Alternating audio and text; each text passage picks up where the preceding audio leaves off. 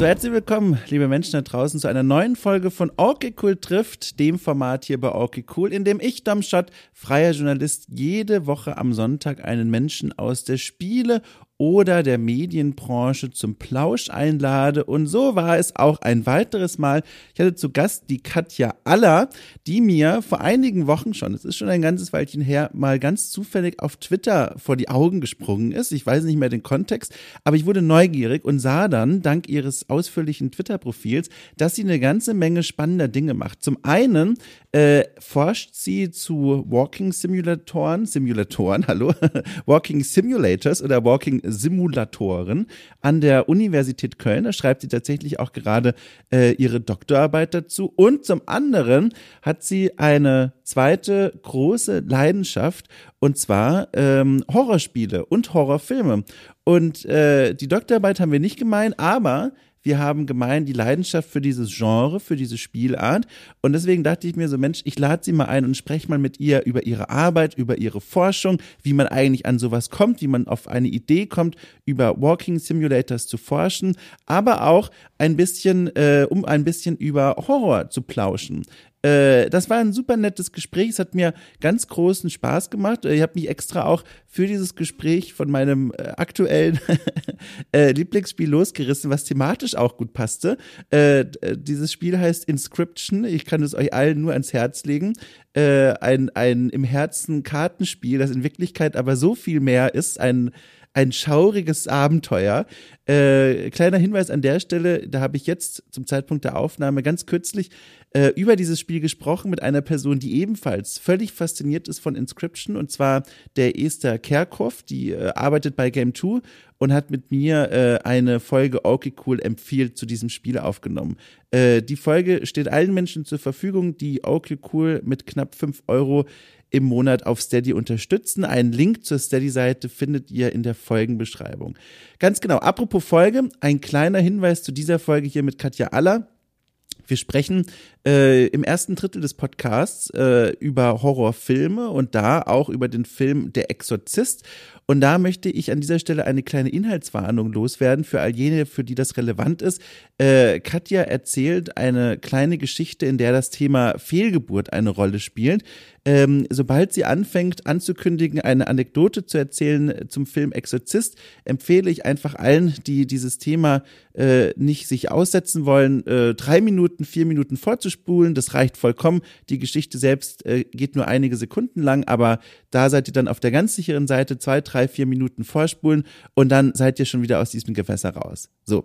Und damit wünsche ich euch ganz viel Spaß mit dieser Folge, äh, diesem Gespräch zwischen Katja Aller und mir.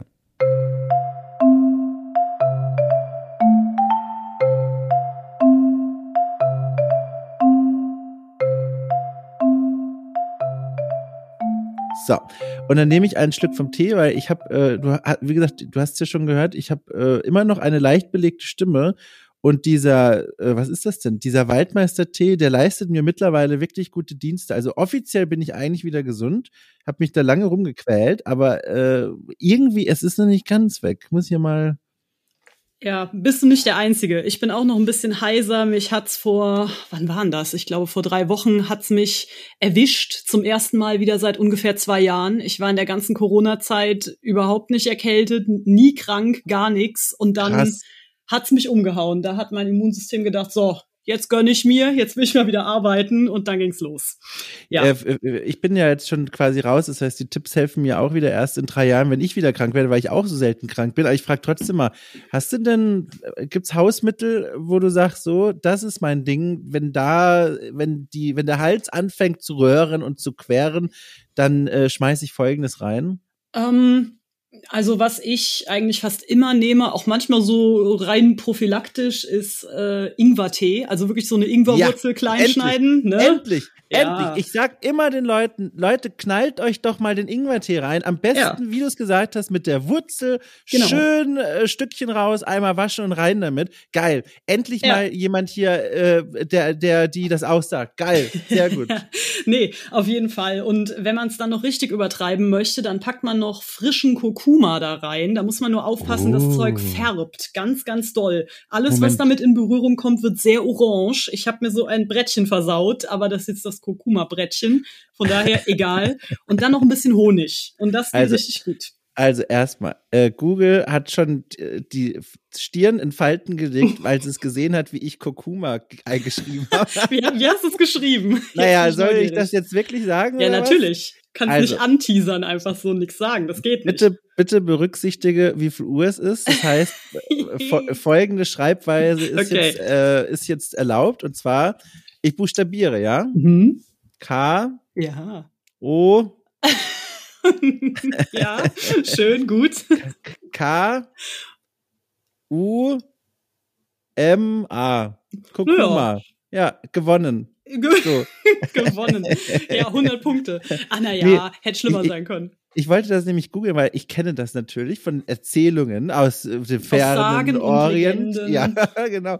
Aber äh, ich wusste nicht mehr ganz genau, äh, wie das jetzt aussieht. Und jetzt sehe ich das hier vor mir und du hast recht, ich kenne das. Hat man das nicht mal benutzt für, weiß jetzt nicht, wie bewandert du da bist. Ich jetzt nicht so dolle, aber hat man das nicht auch mal für Textilfärbung benutzt? Irgendwas klingelt da bei mm, mir. Das kann ich mir gut vorstellen. Also ich weiß es nicht, aber wie gesagt, das Zeug färbt wirklich, wirklich sehr orange. Und ich denke, wenn man da ein schönes äh, weißes Laken hat, dann hat man nach der Kurkuma-Behandlung ein schönes orangenes Laken. Geht garantiert. Nach was schmeckt das denn eigentlich? Ich will das jetzt nicht nachgucken. Ähm, ich lasse es mir von dir erzählen. Schwierig. Also ich finde, es schmeckt gar nicht mal so lecker. Deswegen Honig dazu und Ingwer. Ingwer schmeckt wesentlich besser. Der schmeckt ja, ja so ein bisschen scharf, ne? Ja. Aber ähm, Kurkuma schmeckt fast, also fast so ein bisschen muffig, wenn man einfach oh. nur Kurkuma nimmt. Also jetzt nicht wirklich eklig, aber halt auch, ich finde, nicht gut. Ganz aber ehrlich. Muff, muffig ist ehrlich gesagt nichts, was ich in der Tasse will. Also ich bin, ich bin, bin also ich nehme den natürlich trotzdem dankend an. Wer weiß, wann ich das mal wirklich machen kann. Aber äh, ich mag sehr, wenn es in der Tasse äh, fruchtig ist und gerne auch zitronig und so ein bisschen verspielt niedlich, wenn man das Gespräch, äh, wenn man das Getränk noch ein bisschen äh, emotional aufladen will. Das habe ich gerne in der Tasse. Ja. Sehr schön. Ja, und Waldmeister-Tee. Also ich bin ja auch Geil. große Teetrinkerin, aber den hatte ich noch nicht zwischen. Kann man den einfach im Geschäft kaufen? Wahrscheinlich. Ja, pass, äh, pass, nee, ich bin dafür extra gereist ins ferne. nein, nein. In den Wald. nein, entschuldige. das war, ich konnte nicht widerstehen. Das war einfach. ähm, nee, äh, tatsächlich äh, habe ich den einfach so in einem Laden gekauft, irgendeinem Supermarkt oder so. Ha. Aber was ich dir vor allem sagen möchte, ist, ich glaube, Teetrinker und Teetrinkerinnen, die werden, wenn sie Waldmeister-Tee hören, erstmal erschrocken zusammenzucken, weil, habe ich nämlich auch, man neigt, glaube ich, zu glauben, dass äh, das so ein bisschen künstlich schmecken könnte mit diesem Waldmeister und so. Mhm. Aber ich kann dir versprechen, das schmeckt sehr kräuterig, angenehm kräuterig. Es ist wirklich sehr wohltuend. Ja, es klingt gut. Also ich bin auch großer Waldmeister-Fan, auch von diesem künstlichen Waldmeister-Geschmack, muss ich gestehen. Boah, ich auch, ey, also geil. der erinnert mich direkt an die Kindheit, an diese Ahoi-Brause, dieses Brausepulver, das man ja. natürlich nie im Wasser aufgelöst hat. Das haben die uncoolen Kids gemacht. Die coolen Kids haben das auf die Hand gekippt und dann davon abgeleckt, so richtig eklig. Und dann hatte man so matschige Klebfinger, aber es hat alles nach Waldmeister geschmeckt. Fantastisch. Ich hab, war noch irgendwie so ein Kind dazwischen. Ich habe es einmal probiert mit so auf die Hand und ablecken und fand das furchtbar. Hab aber die, hab aber die Packung weiterhin gekauft, weil ich die Packung so schön fand. Das weiß Ach so. ich noch. Ja, ja. Das habe ich ja, auch noch nicht gehört. Ein, ein sehr interessanter Ansatzpunkt da. Gute Herangehensweise, innovativ. Ja, die haben doch da vorne dran so ein, so ein, so ein kleines Figürchen, ne, das da so winkt. So. Mhm. Ich guck ja, ja, genau, ja, so genau. Matrosen. Ja, das mochte ich immer sehr gerne. Das hat mir gut gefallen. Ja, genau. Apropos gut gefallen. Guck mal, jetzt habe ich den Bogen gefunden. Ich habe nämlich oh. was entdeckt bei dir im äh, Twitter-Account und da möchte ich dir mal oh persönlich für danken. Nee, nee, pass auf. Äh, da möchte ich dir persönlich für danken. Und zwar pünktlich zur Halloween-Zeit, ganz frisch quasi, aus der Druckerei rausgekommen, hast du einen Thread äh, gebastelt, ah. in dem du Horrorspiele ohne Jumpscares empfiehlst. Und da, ich habe es gerade hier vor mir, da sind so wirklich tolle Spiele drin wie ähm, Layers of Fear zum Beispiel, Vanishing of Ethan Carter, Amnesia und so weiter. Äh, ich muss mal jetzt mal ganz doof fragen, äh, was war anders dieser Liste? Warum hast du gesagt, das braucht jetzt die Welt? Einfach nur wegen Halloween oder was? Mm, natürlich auch wegen Halloween und weil die Welt generell mehr gute Horrormedien braucht, denn Horror Aha. macht auch viel Spaß. So. Mhm. Und war auch so ein bisschen fast schon Eigennutz, denn äh, ich bin selber großer Horrorfan und forsche auch ab und zu mal aus Spaß ein bisschen in die Richtung. Und äh, bei Filmen bin ich recht hart gesotten. Ich gucke mir da fast, ich habe natürlich, ich habe da auch Grenzen, ich gucke mir da aber, sagen wir mal, vieles an. Ne? Mhm. Die Schmerzgrenze ist hochgesetzt bei Filmen, aber bei Spielen bin ich eine absolute Memme. Und deshalb habe ich mir überlegt, okay, für mein eigenes Seelenheil und für die Freude anderer Horrorfans baue ich jetzt diese kleine Liste mit Horrorgames, die eben keine Jumpscares haben, aber einen halt trotzdem ordentlich durchgruseln im besten Fall. Und so ist es entstanden. Ach du, das finde ich aber ganz toll, weil erstmal grundsätzlich, wir sind da, wir sind, wie sagt man denn, des gleichen Geistes Kind. Mhm. Das klingt so, als würde das existieren, aber es fühlt sich auch ausgedacht an. Gibt's das, das gleichen Geistes Kind? Ich glaube, sowas, sowas ähnliches äh, habe ich schon mal gehört. Das klingt, als wäre es irgendwie Goethe oder so. Ich sollte das wissen. Ich bin eigentlich Literaturwissenschaftlerin mal gewesen, offiziell, aber jetzt nicht mehr. Auch Vielleicht deswegen, ist, weil ich sowas nicht weiß. Vielleicht ist das auch einfach nur origineller Spruch von mir. Ich spreche uh. einfach so, jeder Satz von mir kann ins Zitate, Lexikon aufgenommen werden. ja, dann musst du auch mal einen Tweet machen, deinen eigenen Master-Tweet darüber, nur über solche Aussprüche und Redewendungen. Wessen Ge wes Geistes Kind jemand ist. Ich habe gerade gegoogelt, das gibt es. Das ist eine Redewendung. Und also, woher kommt das? Das steht doch bestimmt oh, dabei, jetzt oder? Muss ich auch noch lesen. Warte. Ja, mach doch mal. Warte mal, ich lese. Ich muss schnell. Aus der Bibel. Oh wei, da hätte ich nicht mit gerechnet. Ja, ich bin ja erzkatholisch erzogen, also das wundert ja. mich gar nicht tatsächlich. Ach, guck mal, aber jetzt, genau, ähm, die, genau, diese Liste, also genau, wir sind dasselbe, ne, also wir sind ähnlich in der Hinsicht, mhm. dass ähm, wir beide das Genre sehr schätzen, aber gleichzeitig auch durchaus anfällig für die Effekte dieses Genres sind. Und da muss ich jetzt nochmal kurz drauf eingehen du hast gesagt, die Jumpscares äh, für dein eigenes Seelenheil. Da nehme ich jetzt raus, um das richtig zu verstehen. Äh, es geht dir da jetzt vor allem darum, bei dieser Auflistung Jumpscares rauszunehmen, weil du die einfach selber als absolut schwer zu ertragen siehst, weil die so effektiv sind und weil die dich Richtig. So kriegen. Ja. Richtig. Also Sehr in gut. Games, ne? Im ja, genau. Film auch schon, aber im Film kann man sich natürlich so angenehm, ne, noch so unter der Decke so halb verstecken oder mal durch die Finger durchlunzen, die man vor die Augen hält. Mhm. Aber im Spiel geht das halt schlecht. Weil, ja. weil ich frage nämlich, weil der Jumpscare per se, der ist ja super umstrittenes Stilmittel. Also sowohl mhm. im Film als auch im Spiel. Ja. Äh, ich weiß nicht, müssen, also ich, ich, also Jumpscare, es gibt ja, also ich lasse es mich so sagen. Jumpscare in Spielen ist ja so verrufen mittlerweile, vor allem, weil man an sowas denkt wie Five Nights at Freddy's oder sowas. Mhm. Oder vielleicht so, ja, so ein Dead Space ist in so einer Grauzone, dazu gleich mehr. Aber so Jumpscares, wo du einfach nur null Aufbau hast, null dramaturgisches Investment, einfach nur eine Kombination aus einer überraschende Bewegung plus hektische Musik oder mhm. überraschende mhm. Musik. Und da kann man nicht anders als zu erschrecken. Das ist eine natürliche Reaktion.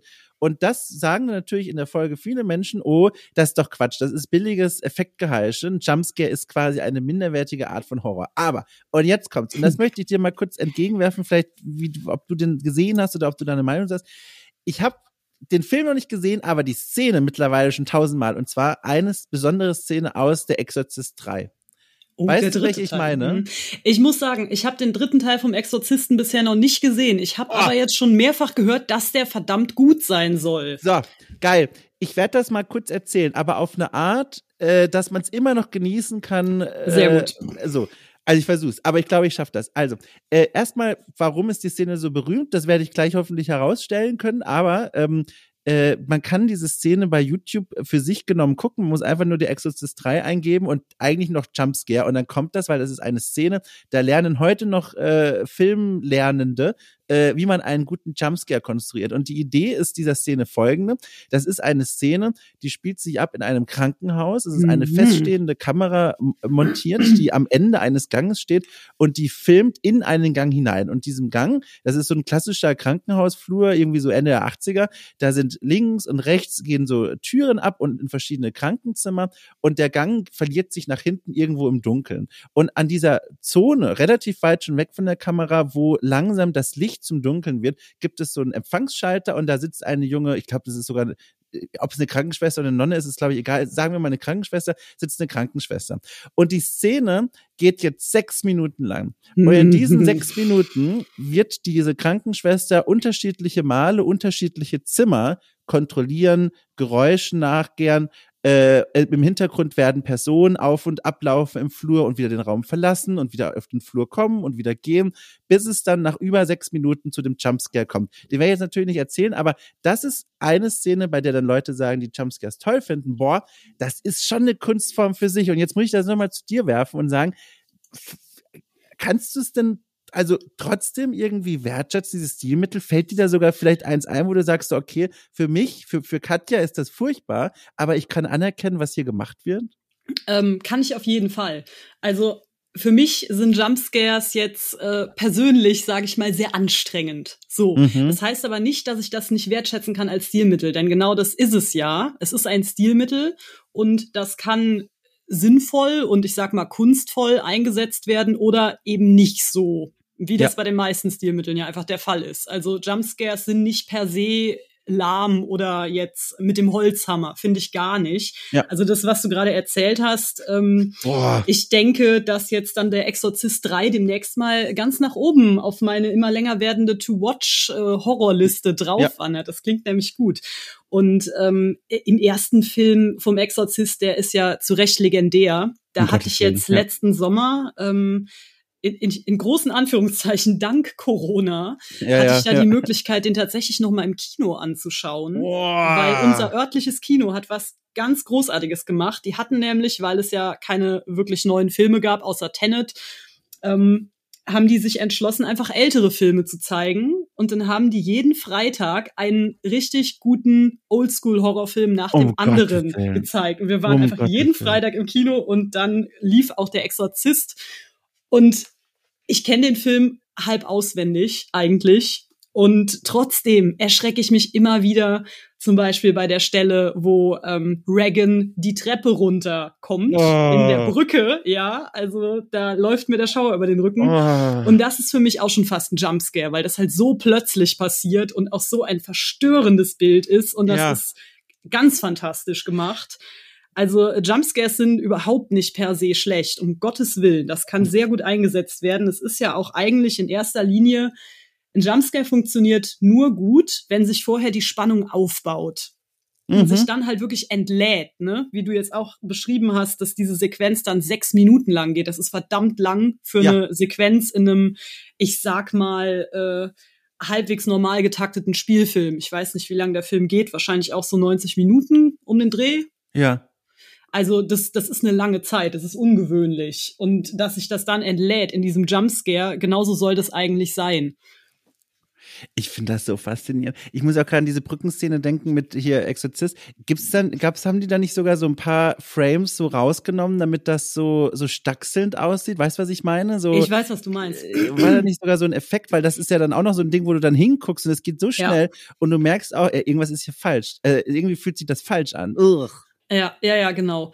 Das, äh, das kann gut sein. Also ich weiß es nicht genau, aber äh, ist gut möglich, dass sie das gemacht haben. Der Exorzist, der erste Teil, ähm, der hat ja auch an so ein paar Szenen so ähm, an ein paar Stellen äh, so diese fiese Geisterfratze von dem ja, Dämon. Immer so, so eine Sekunde blitzt Boah. sie nur auf. Ist auch ganz du, fies. Ich wollte jetzt gerade erzählen, das ist nicht der Dämon, das ist, der, das ist Satan. Das ist der Teufel. Das ja, ist, stimmt, stimmt. Das ist der, der Teufel. Leibhaftige persönlich. Ja, also, da hast recht. ohne Quatsch. Wir haben es damals im katholischen Religionsunterricht geguckt, Exorzist. Nee. Äh, doch, doch, doch. Oh, unser, Religi unser Religionslehrer, das war so ein, das, das war so ein cooler. Der, der war so, weißt du, das war so ein, der war so ein Junger und der hatte lange Haare und mhm. weißt du, und mhm. man hat gemerkt so, ach, der, der, der kifft sich auch daheim jeden Tag so ein Tütchen rein. Also ein super cooler Typ, der es aber auch drauf hatte.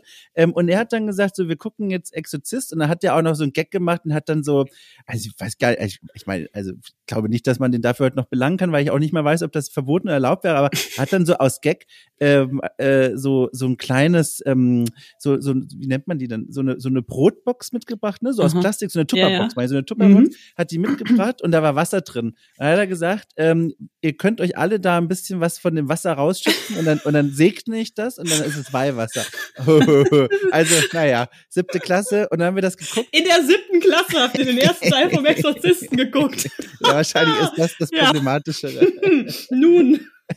also jedenfalls, Ah, ja. äh, da gab's ja diese, diese Fratze und er, Ja. hat das, er hat es danach auch erzählt, also was es damit auf sich hat. Aber das war krass. Da, ich habe ja dann auch nochmal nachgelesen, damals, als der Film rauskam, sollen ja Leute, also, also erzählt man sich, äh, ja ganz viele Albträume gehabt haben, weil das Unterbewusstsein dann dieses Fratzenbild da Ja. aufgenommen hat. Und Wahnsinn. Ja, da habe ich eine, äh, eine Story zu, zu genau dieser, äh, diesen Legenden da um den Film. Der, der hat ja einiges an Legendenbildung, der Exorzist, weil das. Natürlich auch ein wahnsinniges, ja, ein, ein wahnsinniges Brett war, was dann da plötzlich äh, ne, Mhm. den Leuten gegeben wurde. Das hat man, das, da war man gar nicht dran gewöhnt. Da waren die Sehgewohnheiten gar nicht drauf ausgelegt.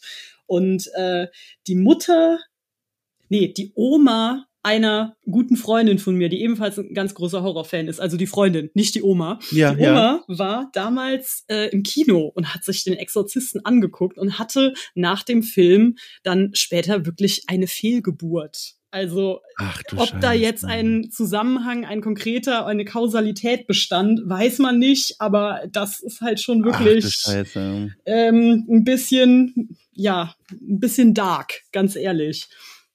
Trotzdem, du nichtsdestotrotz, guter Film. Meilenstein der Horrorfilmgeschichte auf jeden Fall. Da hast du jetzt ja aber eine Bombe in den Raum gestellt. Da müssen wir jetzt ja erstmal wieder wegkommen. ja, ich weiß, ich weiß. Also, aber ich kann dich vielleicht was fragen, weil damit einhergehend äh, wurmt mich jetzt schon die ganze Zeit eine Frage, seit wir angefangen haben, über Exorzist zu sprechen. Was fasziniert dich an diesem Genre allgemein? Du hast ja gesagt, das ist ja mehr als nur eine Leidenschaft privat, sondern das erstreckt sich ja auch mit auf deine Arbeit, über die wir noch sprechen werden. Mhm. Äh, was ist es? Warum? Oder auch und auch gerne auch seit wann schon?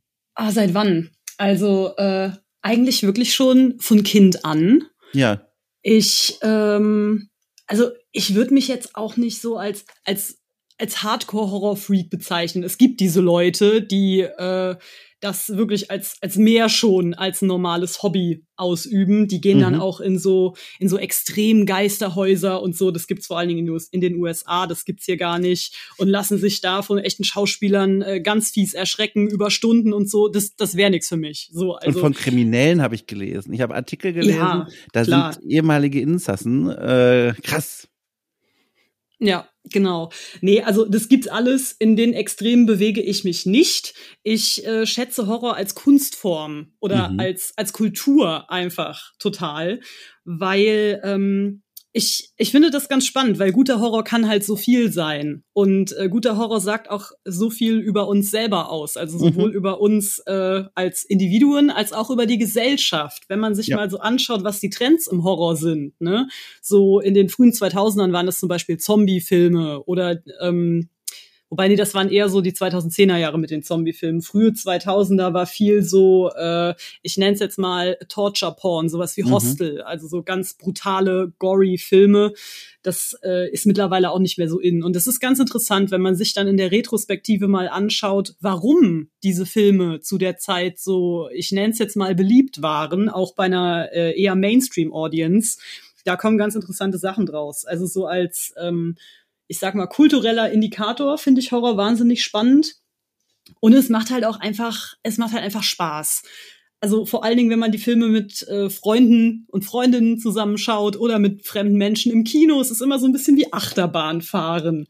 Mhm. Und äh, ja, also ich habe auch eh schon immer so einen leichten Hang zum, zum etwas düsteren gehabt und äh, trage auch immer noch recht schwarze Klamotten, meistens in meinem Alltag. Aus der ist Phase bin ich nie rausgewachsen. das ich ist doch ein weiß. Klischee, oder? ja, ich weiß. Aber mittlerweile habe ich auch zwei, Pul nee, drei, drei Pullover. Die sind farbig, einer Ja. ist dunkelblau und zwei sind grün. Also äh, Ja. auch ich gebe mir Mühe. Äh, wir haben, wir haben den gleichen Kleiderschrank übrigens. Ich habe, ich trage auch sehr gerne schwarz, weil es einfach, ich mag es einfach so, es ist so. Aber ich habe auch, ich trage jetzt zum Beispiel äh, Paradiesvogel, wie ich bin, ein dunkelblaues T-Shirt. Sehr gut, sehr Ähm, gut. Und besitze auch dann wie du noch die zwei obligatorischen grünen Kleidungsstücke. Ja. Aber es ist jetzt, glaube ich, noch nie in meinem Leben passiert, auch wenn ich da noch nie aktiv was dagegen hatte. Mein Gott, also zieht mir erstmal jede Farbe an und ich gucke dann. Aber ich kann mich zum Beispiel nicht erinnern, wann ich in meinem Leben mal was Gelbes getragen habe. Ey, gelb, gelb ist eine ganz äh, anstrengende Farbe für, Ja. für mich. gelb und Orange mag ich gar nicht. Alle anderen Farben sind echt in Ordnung. Aber Gelb und Orange sind so, die schreien so, die sind Ja. so laut und so grell und ne, Muss Und nicht. ich habe ja dann auch noch die zusätzliche Herausforderung, ich habe ja diese rötlichen Haare, das Mhm. passt ja auch nicht zu allem, ne? ja, Deswegen, das stimmt. Auch ich trage rotes Haar. Da haben wir noch eine Gemeinsamkeit. Und da, du hast recht, es beißt sich mit äh, gewissen Farben. du, aber du sagst ja was ganz Spannendes. Äh, übrigens auch ein Grund für mich, warum ich diese, oder beide Gründe, sogar zwei Gründe, die ich da voll nachvollziehen kann, warum ich selber auch Horror so faszinierend finde. Einmal als äh, kultureller Marker, was geht ab in der Gesellschaft, findet sich viel im Horror äh, wieder, meistens dann auf die umgekehrte Art, aber die Themen tauchen auf.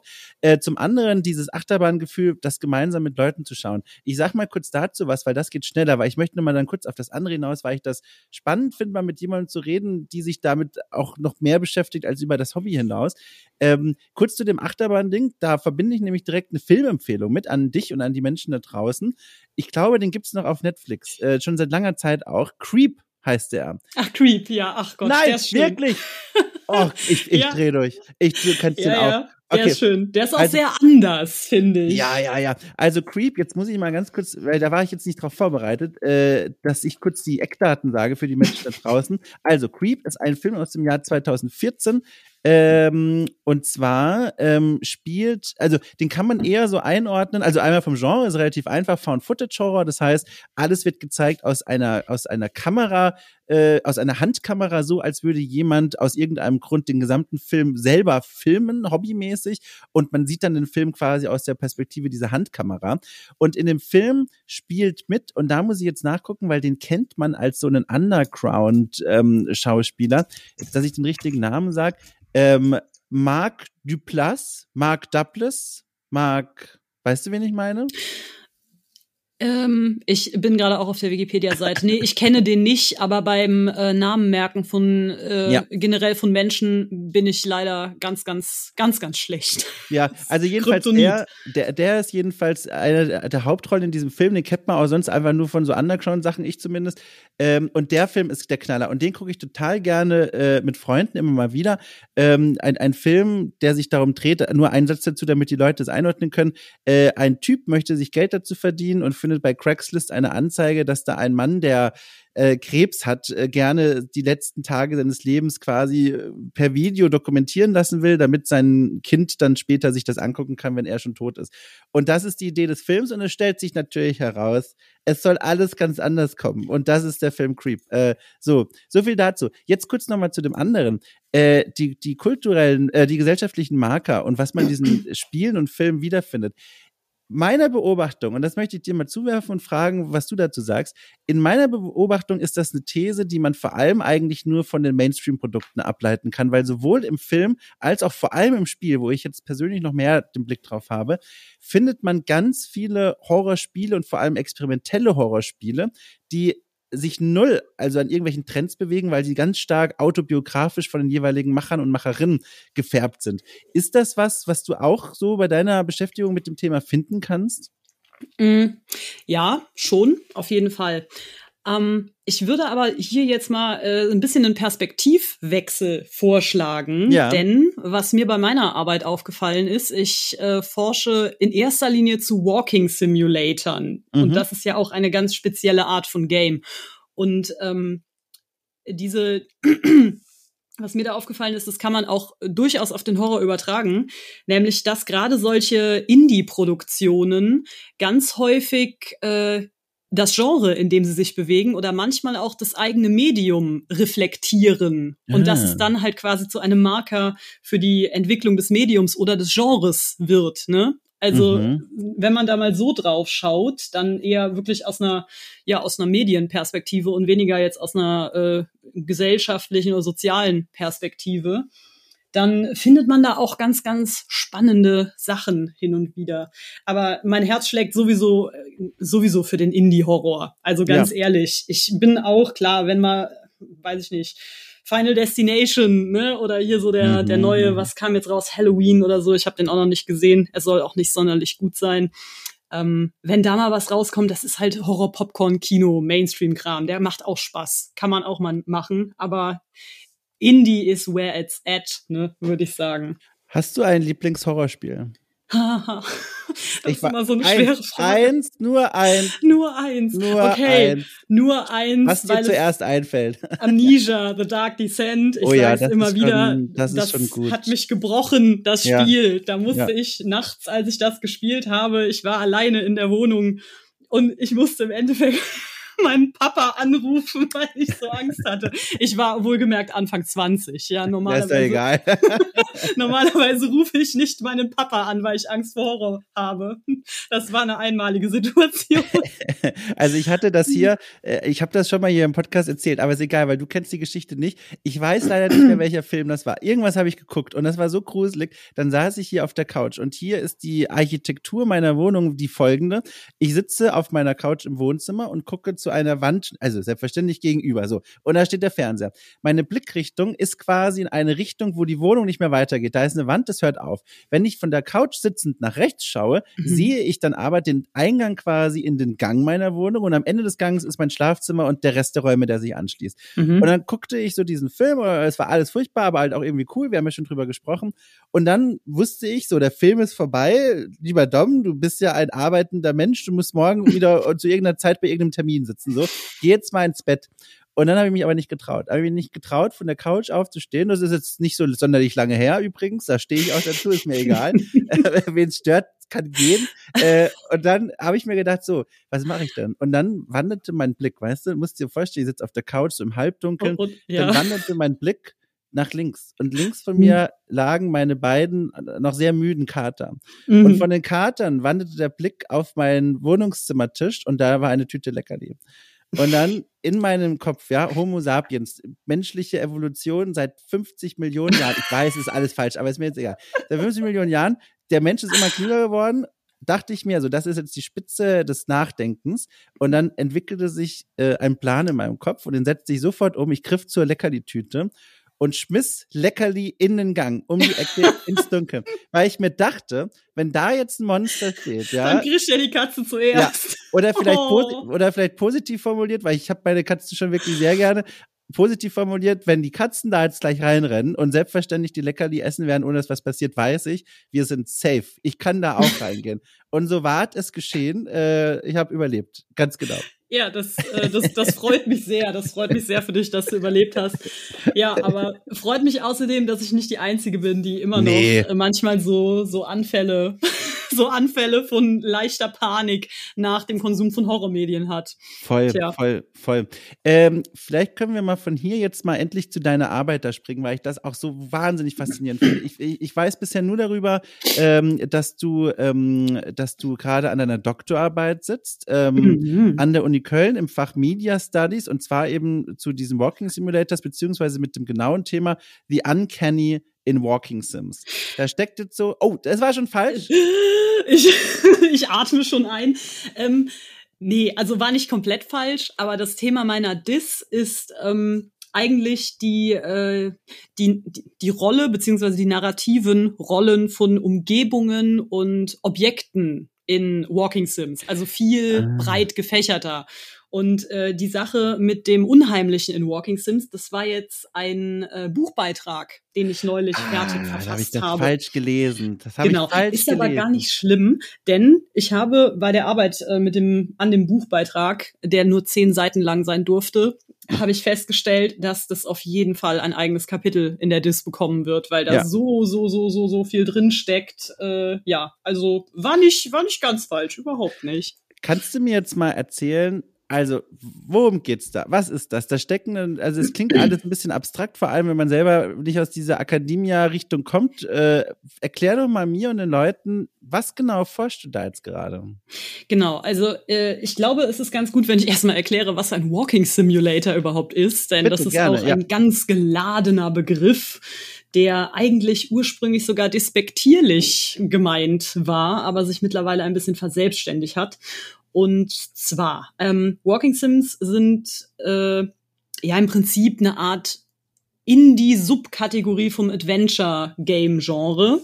Und äh, das Besondere an Walking Sims ist, dass man dort äh, kein, keine großen ludischen Gameplay-Elemente hat. Wenn ich sage ludische Gameplay-Elemente, meine ich sowas äh, wie zum Beispiel Rätsel lösen oder Jump and Run über irgendwelche Plattformen oder irgendwie irgendeinen Gegner erschießen oder so. Das gibt's da alles nicht.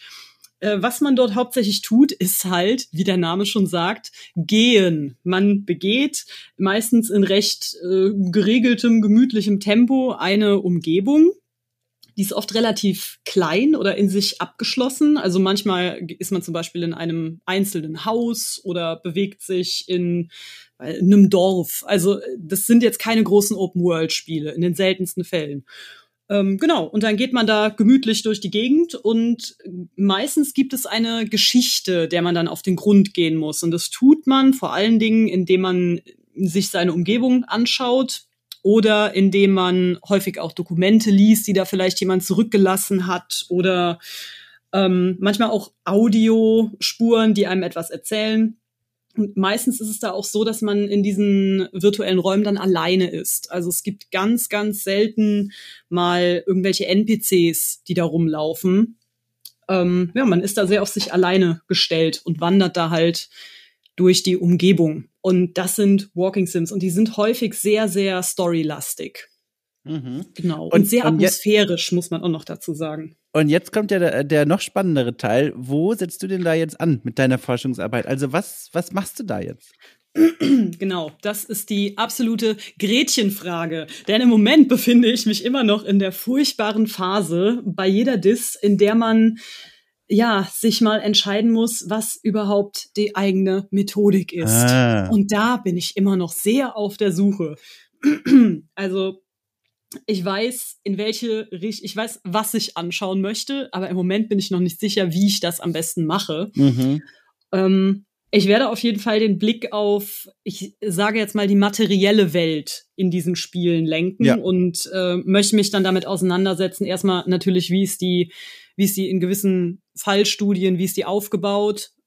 Welche Zusammenhänge gibt es da mit der Narration? Und vor allen Dingen, wie äh, nimmt unter Umständen die Spielerin oder der Spieler, wie wird das wahrgenommen, die materielle Welt? Was ist die Rolle von Gegenständen und die Rolle von äh, Architektur, von generell von Umgebungen? Das ist das, was ja. mich interessiert. Und da bin ich im Moment noch ziemlich am Frickeln, muss ich ganz ehrlich sagen. Ich finde, das kann man auch mal sagen, denn ganz häufig habe ich so den Eindruck, wenn ich mit Menschen spreche, die nicht auch in Akademia unterwegs sind, die denken oft, ah, man weiß irgendwie schon fast alles. Das ja, stimmt ja. überhaupt nicht. überhaupt nicht. Ich habe mich selten so doof gefühlt wie in den letzten anderthalb Jahren, in denen ich an dieser Dis arbeite weil man natürlich auch immer wieder Dinge ausprobiert und manches funktioniert halt und manches funktioniert dann halt auch nicht. Und dann ist die wissenschaftliche Erkenntnis, dass letzteres halt einfach nicht funktioniert. Da muss man dann mit leben. So ist das. Ich weiß auch noch, als ich sogar also Archäologie studiert habe, hat meine Mutter auch immer gefragt und nicht nur sie übrigens, findet man überhaupt noch was? Ist nicht schon längst alles ausgegraben ja. worden? Und ich verstehe, wo die Frage herkommt, aber es stellt sich raus, nein, insgesamt weiß der Mensch noch wenig über all das außer ihm. Äh, und, und ja, genau. Äh, ich wage es trotzdem mal. Ich glaube, dass es gibt kein, kein äh, Sprichwort, das besagt, dass das jetzt Pech bringt. Deswegen mache ich das jetzt einfach mal wagemutig. Spuren wir mal vor, ja, und sagen mal, das klappt alles. Du findest eine Methodik, das läuft alles gut, Abgabe toll, supi. Was passiert denn dann? Weil, also in Deutschland ist mittlerweile, ich glaube, es ist immer noch zum Beispiel hinter Skandinavien hinterher, was die Entwicklung angeht und den Ausbau, aber Game Studies sind ja im Kommen in Deutschland. Es wird mhm. zunehmend äh, gelehrt, unterrichtet, man kann sich daran beteiligen als Forscher, als Forscherin. Ist das dann ein Berufsweg, den du dann einschlagen wollen würdest? Oder ist die Frage selbst eine, die du noch am liebsten irgendwo in die Zukunft schieben willst? Ach ja, ähm, damit habe ich mich natürlich äh, auch schon sehr auseinandergesetzt. Habe ich am Ausatmen gehört. ja, ja. ja, ja das, das geht ja den meisten äh, ja. jungen Akademikern und Akademikerinnen, denen geht das leider so hier in Deutschland. Nicht nur hier in Deutschland übrigens. Ja, ja. Ähm, sagen wir es mal so. Also, ich äh, würde das wahnsinnig gerne machen. Mir ist aber auch die Realität recht ja. bewusst, die hier leider herrscht. Und also ich denke, ich werde in irgendeiner Form wahrscheinlich so lange wie möglich weiter Wissenschaft machen. Unter Umständen dann halt in der Form, dass ich äh, ja das fast schon, ich sag mal, nebenher mache Denn das ist einfach ein intrinsisches Bedürfnis, so mhm. die Forschung. Und äh, wenn ich das zu meinem Dayjob machen kann, wäre das natürlich perfekt. Wenn nicht, dann mache ich es halt äh, zu meinem, weiß ich nicht, Nightjob, ne, ja. so nebenher. Aber äh, ich denke mal, dass ich irgendwie schon ganz gerne in der, in der Wissensvermittlung oder in der Kulturbranche arbeiten würde und auch werde. Da gibt es ja auch wahnsinnig viele Felder. Also ich bin da jetzt nicht irgendwie eingeschossen, dass mhm. ich sage, ich muss und möchte jetzt äh, mein Leben lang Dozentin sein. Das wäre ja. klasse, aber dass das funktioniert, ist wahnsinnig, wahnsinnig unrealistisch. Das muss man einfach mal so sehen. Könntest du dir auch vorstellen, das ist ja eine typische Quernsteigerbranche, mal in diesen Spielejournalismus reinzurutschen, also in diesen Spielejournalismus, als würde ich den nur von außen betrachten. aber, aber das, ist das auch eine, eine Straße, die du dir vorstellen könntest, entlang zu gehen? Du warst jetzt kürzlich, das ist jetzt nicht klassischer Spielejournalismus, zum Glück nicht, aber du warst jetzt kürzlich zum Zeitpunkt der Aufnahme zu Gast bei den Kolleginnen und Kollegen von Behind the Screens. Mhm. Und da hast du ja auch so ein bisschen über Horror und Horrorwirkung und so weiter gesprochen das geht ja schon in so eine Richtung. Das ist dann so eine Schnittstelle zwischen äh, kluge Sachen wissen, aber kluge Sachen auch so interessant und verständlich erzählen, dass es viele andere Menschen erreicht. Äh, ist das auch vielleicht ein Weg, der dir interessant vorkommen könnte? Auf jeden Fall. Also das ist äh, auch was, was mir selber sehr wichtig ist, dass man nämlich sein Wissen nicht nur in Anführungszeichen im Elfenbeinturm für sich behält mhm, oder für mhm. einen ausgewählten Kreis von Menschen, die halt zufällig auch da in den Game Studies rumforschen, sondern dass man das auch nach außen trägt. Das finde ich selber total wichtig. Deswegen meinte ich auch eben so Wissensvermittlung im breiteren Sinne ähm, ist auf jeden Fall eine Option und da würde ich auch äh, Game Journalismus dazu zählen. Auf jeden ja. Fall. Nö, wäre auch ein Weg. Also es ist ja auch mittlerweile häufig so, gerade wenn man sich so in der ähm, akademischen Branche und in der Kulturbranche rumtreibt, dass man äh, viele unterschiedliche Dinge ausprobiert, auch ähm, ne, im beruflichen Feld. Dass man sich da an eine Stelle setzt und dann denselben Job sein ganzes Leben lang durchführt. Ich glaube, mittlerweile ist es in den wenigsten Branchen so. Ja, ja. Und ich weiß auch nicht, ob das für mich persönlich was wäre. Also ich mag auch ganz gerne Abwechslung. Klar, so Sicherheit ne, ist auch nett. Vor allen Dingen finanzielle Sicherheit ist mhm. nett. Aber ähm, ja, manchmal muss man da halt auch äh, zurückstecken oder einen Mittelweg finden irgendwie. Ja. Wir werden sehen. Ich bin auf jeden Fall offen für total vieles, definitiv. Und ähm, ich habe auch schon einiges an unterschiedlichem Kram gemacht, auch während meines Studiums. Also auch an Kulturarbeit und uh, Filmfestivals mitorganisiert. Erzähl mal. Ähm, Entschuldigung. Also das, was mir eigentlich am meisten Spaß gemacht hat, war, äh, wann habe ich denn damit angefangen? Ich glaube, im Bachelor habe ich damit angefangen. Ich habe äh, Komparatistik studiert, also vergleichende oh. Literaturwissenschaft. Ja, das kenne ich, ja. Sehr schön. Endlich mal jemand, der das kennt. Ja, ja. Total viele wissen nicht, was das ist. Das ist Uni Heidelberg, das ist so eine Traditionsuni. Da sind die ganzen, ich sag mal, staubigen. ja, ja, ja. Die sind da überpräsent. Da studiert gefühlt jede dritte Person Komparatistik. Fantastisch. Sehr gut. Ja, genau. Also das habe ich auch studiert. Und äh, ich habe aber einen Zweifach-Bachelor gemacht. Ich habe auch noch Skandinavistik dazu studiert. Ach, liebe Zeit. Genau. Doppelbachelor, krass. Richtig. Doppelbachelor, jawohl. Und äh, wir hatten eine ganz großartige Skandinavistik-Abteilung. Mit denen fühle ich mich auch immer noch sehr eng verbunden. Und ab und zu gehe ich da auch nochmal zum Besuch hin. Das ist ganz schön. Die ist ganz klein und da kennt jeder jeden. Und diese kleine Abteilung, dieses kleine gallische Dorf, was von der Uni auch schon mehrfach wegrationalisiert werden sollte, ah. wie das halt leider häufig so ist mit den kleinen Fächern. Ne? Äh, die haben ein Filmfestival auf die Beine gestellt und zwar, ich glaube, vor, lass mich nicht lügen, ich glaube 20 Jahre alt ist das jetzt neulich geworden. Und es war eine studentische Kulturvereinigung aus der Skandi, die das da auf die Beine gestellt hat, und zwar die skandinavischen Filmtage Bonn. Und das ist in Kooperation mit einem äh, kleinen Arthouse-Kino, auch hier in Bonn. Das äh, Kino in der Brotfabrik. Also das war wirklich eine alte Fabrik, wo das abgehalten wird. Und äh, ja, da habe ich mich dann da engagiert, weil ich das cool fand. Auch Film, ne, fand ich sowieso gut. Konnte mal auch ein bisschen skandinavische Sprache üben, denn die Filme werden alle auf äh, Originalsprache gezeigt mit Untertiteln. Uh, mhm. genau. Und da war ich dann, habe ich mich dann da in der äh, Presseabteilung engagiert. Ah ja. Und dann bin ich halt einfach nicht mehr weggegangen und habe das Jahr um Jahr gemacht. und äh, habe dann auch irgendwann die Presseleitung übernommen und habe dann mitorganisiert im Team mit zwei anderen äh, noch, die halt dann die Leitung für, was hat man noch, Logistik und Sponsoring, genau. Äh, wir haben das dann so als quasi Dreifachspitze mitorganisiert und äh, darüber bin ich dann noch äh, an ein Praktikum gekommen bei den Bonner Stummfilmtagen und an einen kleinen Job als Kassiererin in dem Arthouse-Kino da, was auch immer echt spaßig war, ganz ehrlich. Oh Gott, ich konnte umsonst ins Kino. Oh Bester Gott, hast, Job. Entschuldige, hast du mal Garderobe gemacht?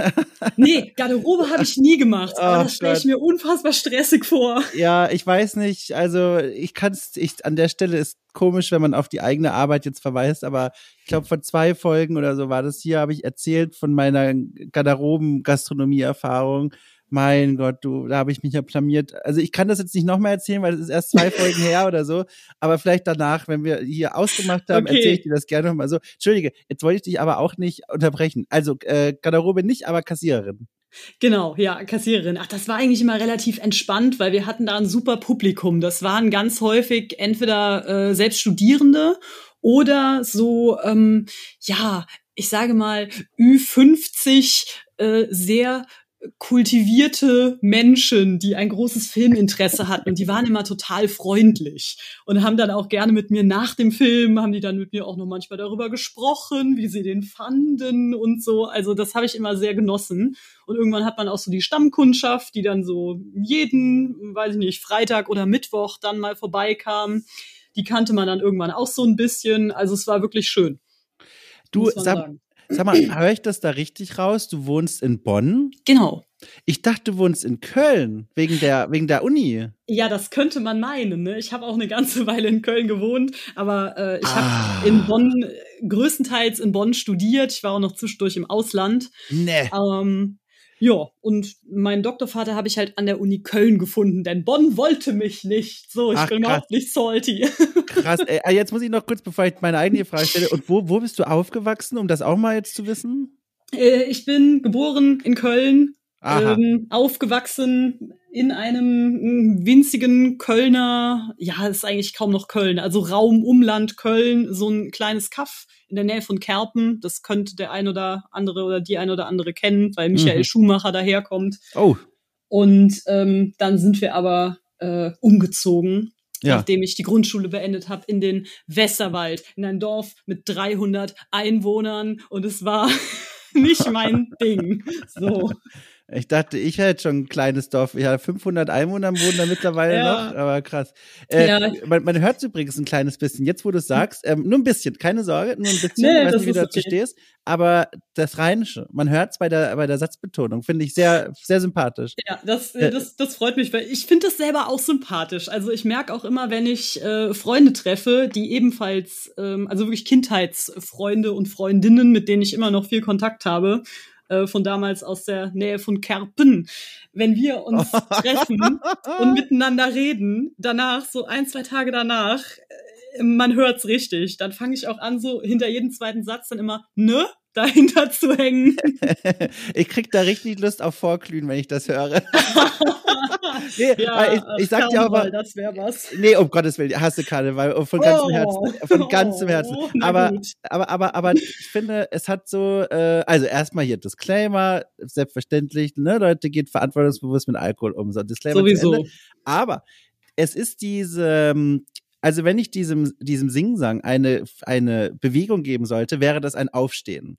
Und, und weißt du, und das, es gibt mir richtig Lust, nochmal loszuziehen, wenn ich dir so zuhöre. Und das ist, finde ich, ein sehr schöner Effekt. Gibt ja auch, weiß ich nicht, Dialekte, da denkst du, da ist mein Instinkt, mich schreiend ins Bett zu legen oder so.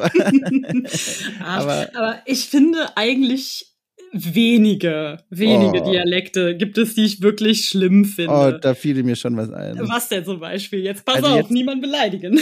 Ja, ich muss es jetzt mal sagen. Also ich sag das jetzt ehrlich, aber äh, die, also ein paar Leute, die häufiger zuhören, wissen das auch schon, aber ich sag's, ist natürlich nichts Persönliches, ne? Wenn jemand von euch mir, mir begegnet und hat einen dieser Dialekte, ich mag euch trotzdem erstmal per se, außer ihr seid scheiße, aber ne, ich sag nur so rein. Das nicht ein Dialekt. ja, genau. Der Dialekt ist einfach nur noch so der I-Punkt und man erkennt ein I auch ohne I-Punkt, deswegen. Also, äh, ich finde bayerisch unfassbar schwierig Ich finde, ich finde Schwäbisch unfassbar schwierig. Ich finde fast jeden Dialekten im Süden schwierig und äh, auf der anderen Seite wenn mir jemand auf der Straße oder sonst wo begegnet und Moin sagt, bin ich im Grunde schon in einer Beziehung mit dieser Person. Also, also ja, ja. diese Norddialekte, du, da, da spillst mein Herz. Ich kann nichts dafür. Aber also es ist einfach, es ist so die nordischen Dialekte, die, äh, oder ja, no Norddialekte, nordisch ist ja eigentlich nochmal was anderes. Die ja. finde ich aber auch total sympathisch. Also, ja. äh, muss also ich sympathisch auch sagen. ist ehrlich gesagt nicht das Wort, was ich meine, aber wir verstehen uns.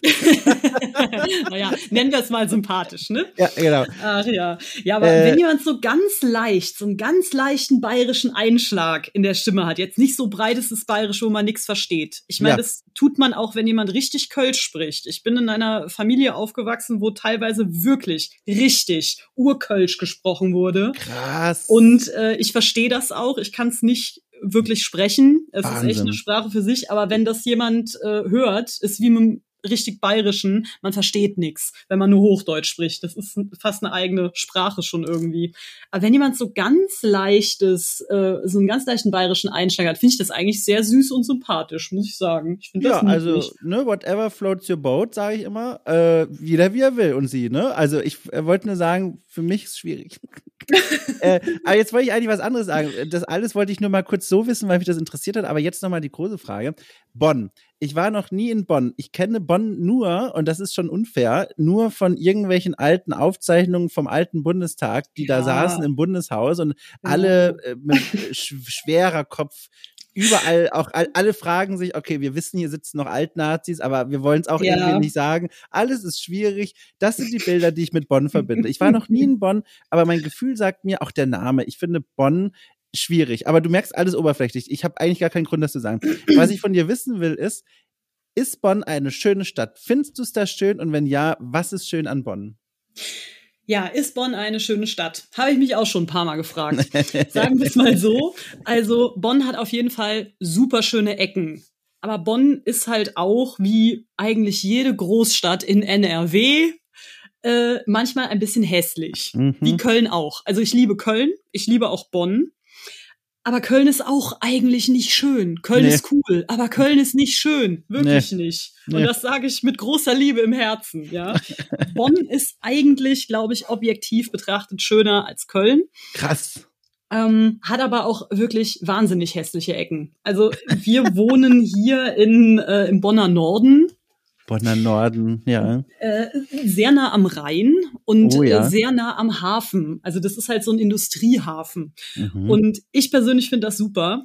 Also wir haben auch in Köln, als wir in Köln gewohnt haben, haben wir auch in der Nordstadt gewohnt. Da haben wir in Nil gewohnt, ebenfalls zufälligerweise direkt am Hafen.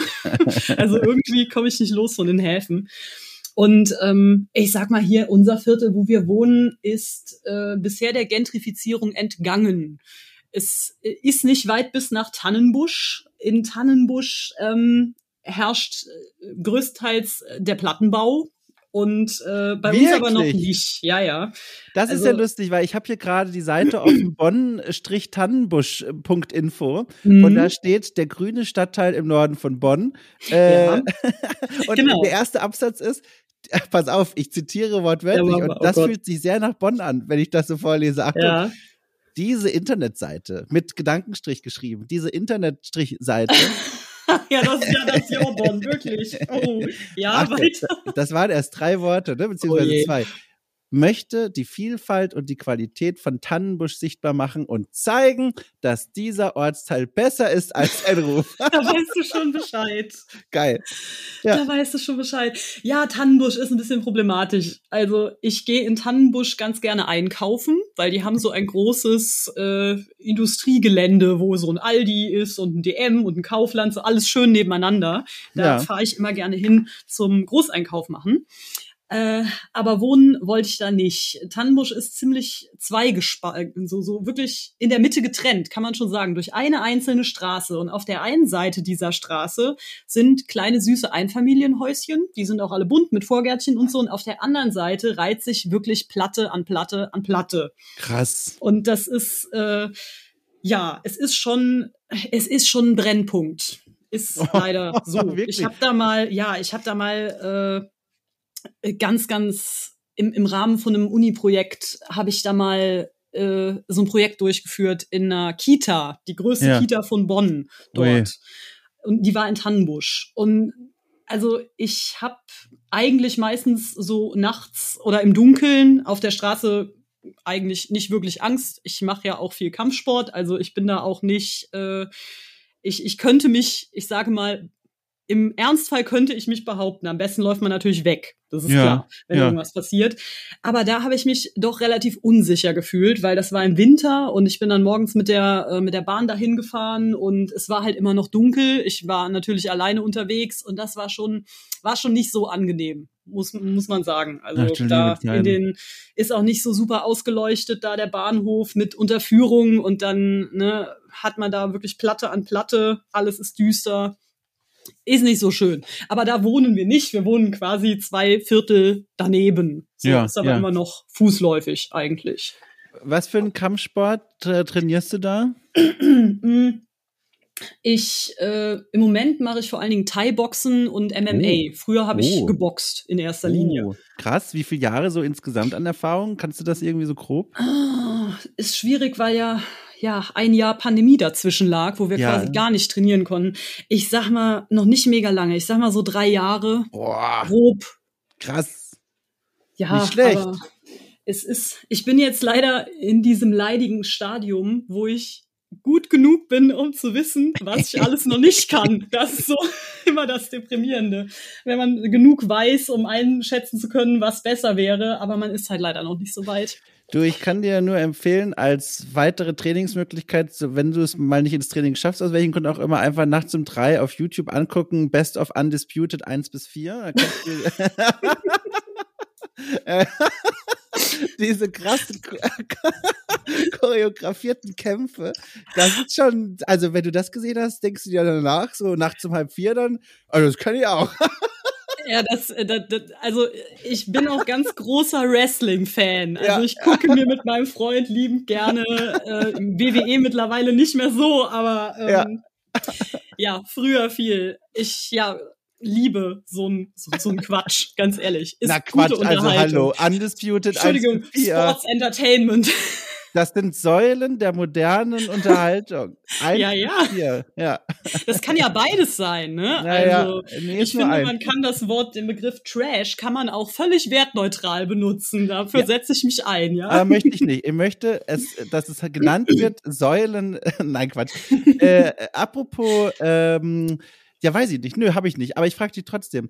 Äh, jetzt haben wir gesprochen von Bonn und wir haben gesprochen von Köln und wir haben gesprochen von deiner Zukunft und was du dir so vorstellen könntest. Gibt es denn vielleicht auch eine Stadt, auf die du voll Bock hättest? Also, wo du sagen würdest, hm. äh, auch richtig zum Wohnen. Vielleicht klammern wir, wenn notwendig, auch aus, ob man da jetzt irgendwie jetzt arbeiten könnte, was du machst. Äh, wir sind ja eine moderne Welt, man kann ja auch mit Internet irgendwie viele Sachen machen. Gibt es eine Stadt, wo du mal gerne wohnen würdest? Auch länger dann gerne? Ja, mh, mm, eine Stadt, wo ich mal gerne wohnen würde. Also ich war ja schon wirklich, ich war ja schon unterwegs. Ich habe in Schweden gelebt, ich habe in Schottland gelebt und ich muss sagen, gerade dadurch, dass ich unterwegs war und ne, an so vielen äh, unterschiedlichen Orten auch schon gelebt habe, fühle ich mich hier im Rheinland eigentlich recht heimisch.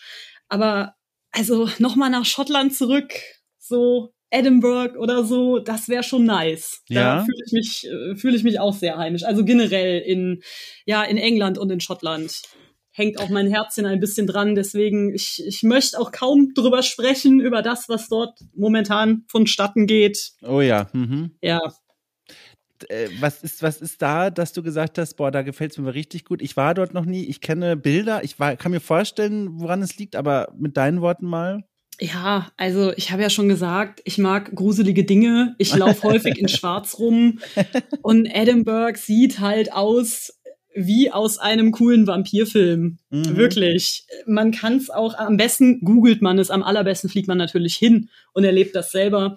Aber ähm, die so ganz enge Gässchen mit Kopfsteinpflaster und die Häuser, die, ähm, die Häuser sind so typisch, ich will jetzt nichts Falsches sagen, ich bin keine Kunst- oder Architekturhistoriker, ich würde jetzt sagen, typisch viktorianisch, allerdings sehr, sehr hoch gebaut Mhm, mhm. und sehr dunkel vom Stein her. Also ich glaube nicht, dass die ursprünglich schon so dunkel gebaut wurden. Ich glaube eigentlich, dass es wahrscheinlich irgendwie Luftverschmutzung oder so ist, wie beim Kölner Dom. Aber es ist eine sehr schöne und sehr düstere Stadt, aber auch ultra gemütlich. Und äh, ja, generell, ich habe in Schottland studiert, ein Jahr, allerdings nicht in Edinburgh, sondern in St. Andrews, das Ah, auch ja. ganz malerisch und hübsch ist und wo es sehr aussieht wie in Hogwarts.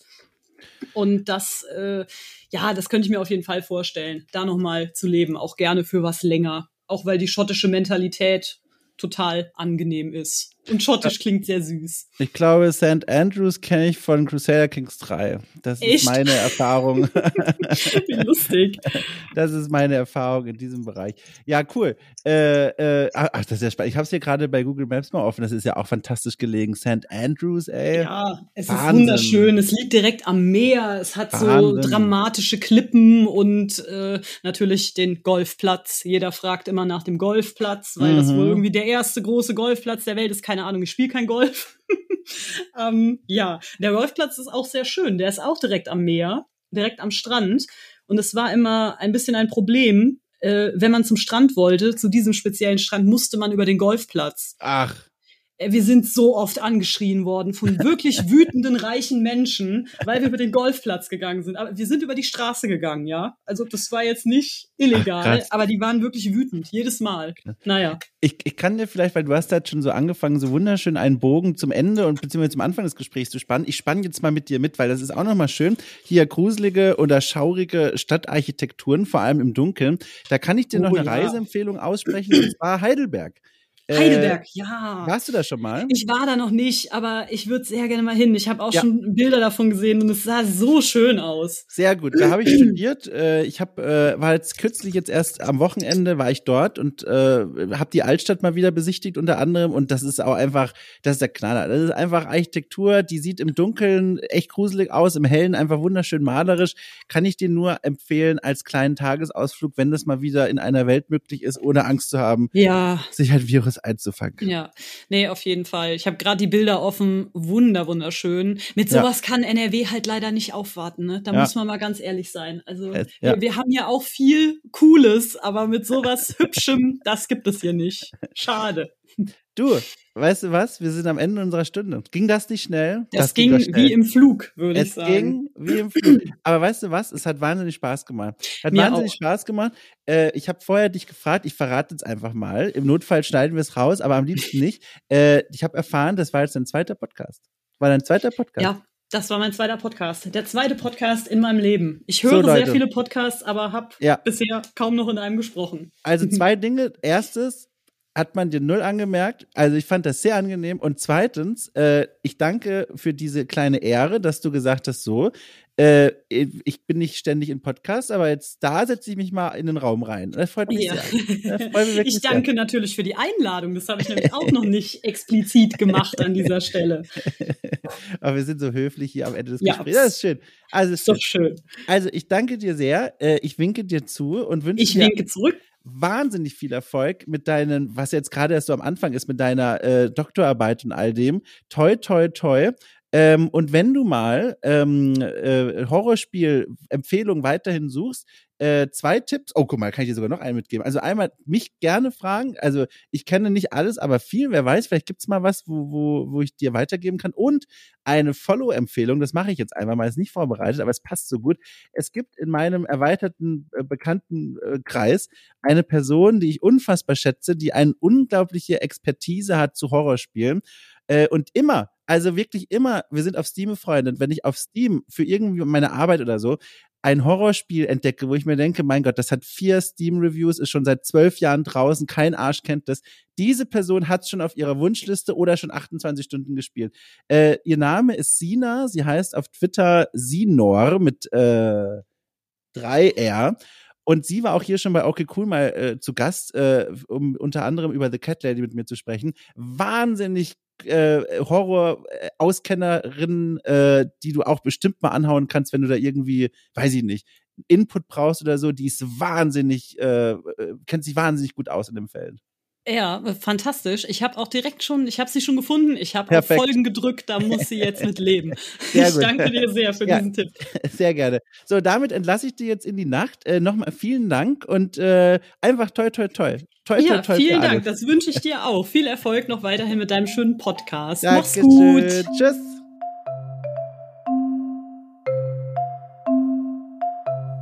So, das war mein Gespräch mit Katja Aller. Ich hoffe, ihr hattet viel Spaß damit. Und wenn dem so ist, könnt ihr euch gütig zeigen, äh, zeigen, zeigen, zeigen. Ach, liebe Freunde, es gibt da draußen eine Plattform, die heißt, wie heißt die denn? Apple Podcast mittlerweile? Ich weiß nicht. Ähm, und dort kann man Sternchen verteilen. Und wenn ihr das äh, machen wollt, dann äh, bereitet ihr nicht nur mir eine Freude, sondern erleichtert auch dem Algorithmus zu erkennen, in seiner dystopischen Realität, äh, dass das ein guter Podcast ist und demzufolge diesen Podcast auch andere Menschen vorschlagen wird, auf dass sie glücklich werden sollen. Also gerne Sternchen raushauen. Ansonsten kann ich euch nur noch mal darauf hinweisen, dass auf Steady auf euch äh, für knapp fünf Euro im Monat eine ganze Menge an extra Podcasts mit mir und illustren Gästen auf euch wartet. Wir holen alte Klassiker nach, wir spielen besonders gute Indie-Spiele, aber auch AAA-Spiele und sprechen darüber. Da ist einfach eine ganze Menge los. Guckt euch einfach mal die Seite an. Würde mich wahnwitzig freuen. So. Und damit wünsche ich euch eine tolle neue Woche schlaft gut, wacht gut auf, macht euch mal einen Kaffee oder einen Tee, ist beides nicht schlecht. Und dann sage ich einfach mal Salü!